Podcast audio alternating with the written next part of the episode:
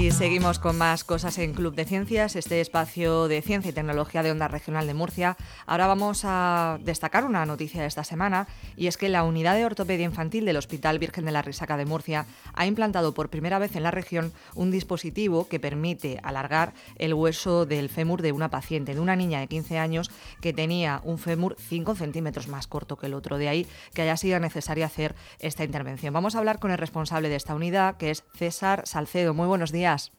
Hola, buenos días. Encantado de poder hablar con vosotros. Nada, y nosotros también de que nos haya podido atender unos minutos. Explíquenos cómo se ha podido realizar esta, esta operación. Muy bien, pues eh, en definitiva lo que teníamos que realizar es el alargamiento del hueso del fémur izquierdo que estaba más corto.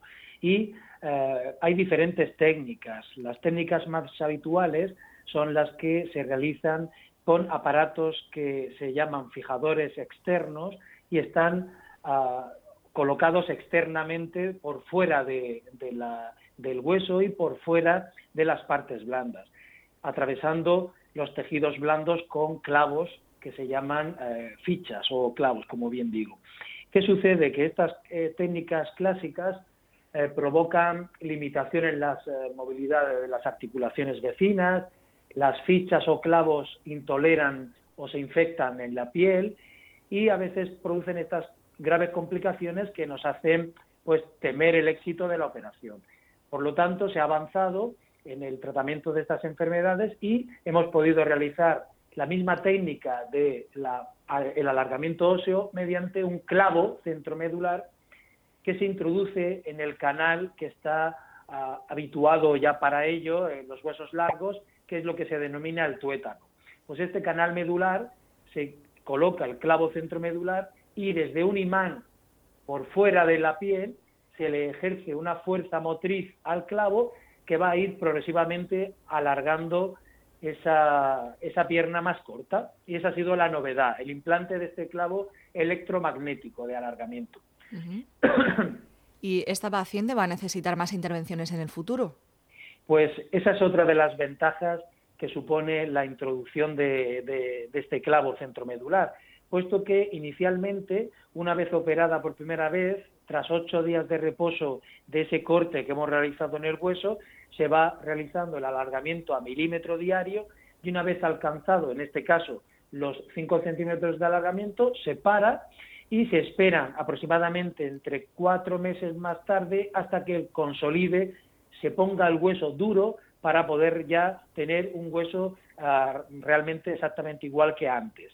Y ya no haría falta hacer ninguna más eh, práctica de intervención quirúrgica, salvo que se quisiera retirar el material, la extracción del material. No es ah, absolutamente necesario retirar el material. Sin embargo, con las otras técnicas sí tenemos que realizar la retirada del material, por supuesto, quitar el fijador externo, y a veces tenemos que realizar intervenciones en medio del transcurso de la, del tratamiento, puesto que existen importantes complicaciones, como decíamos, infecciones de fichas o las movilidades de las articulaciones vecinas, se quedan las articulaciones rígidas y tenemos que realizar intervenciones para ganar movilidad articular.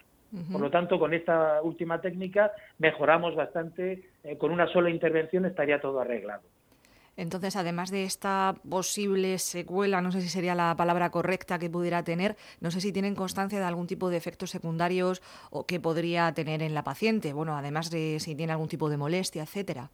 No, en, el caso que hemos operado no suelen tener molestias, puesto que los implantes que colocamos se colocan del tamaño adecuado y no suele tener ninguna alteración en roce de tendones o estructuras vecinas que pudieran molestar.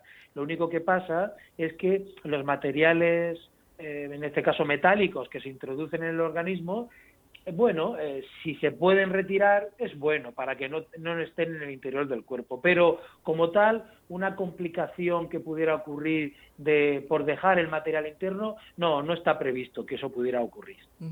Entonces, suponemos que con el paso del tiempo estos pacientes pueden hacer una vida prácticamente normal, ¿no?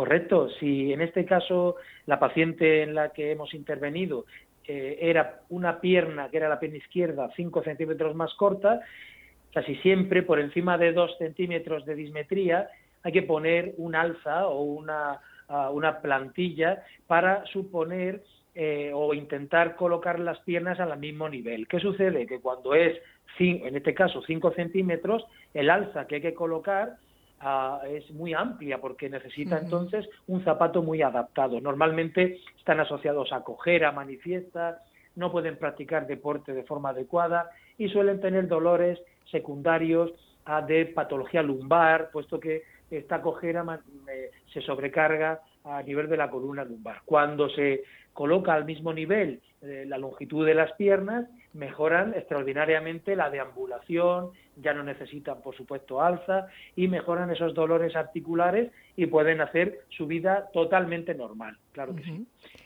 ¿Y tienen pensado realizar en corto o medio plazo alguna operación con esta técnica también en otros pacientes?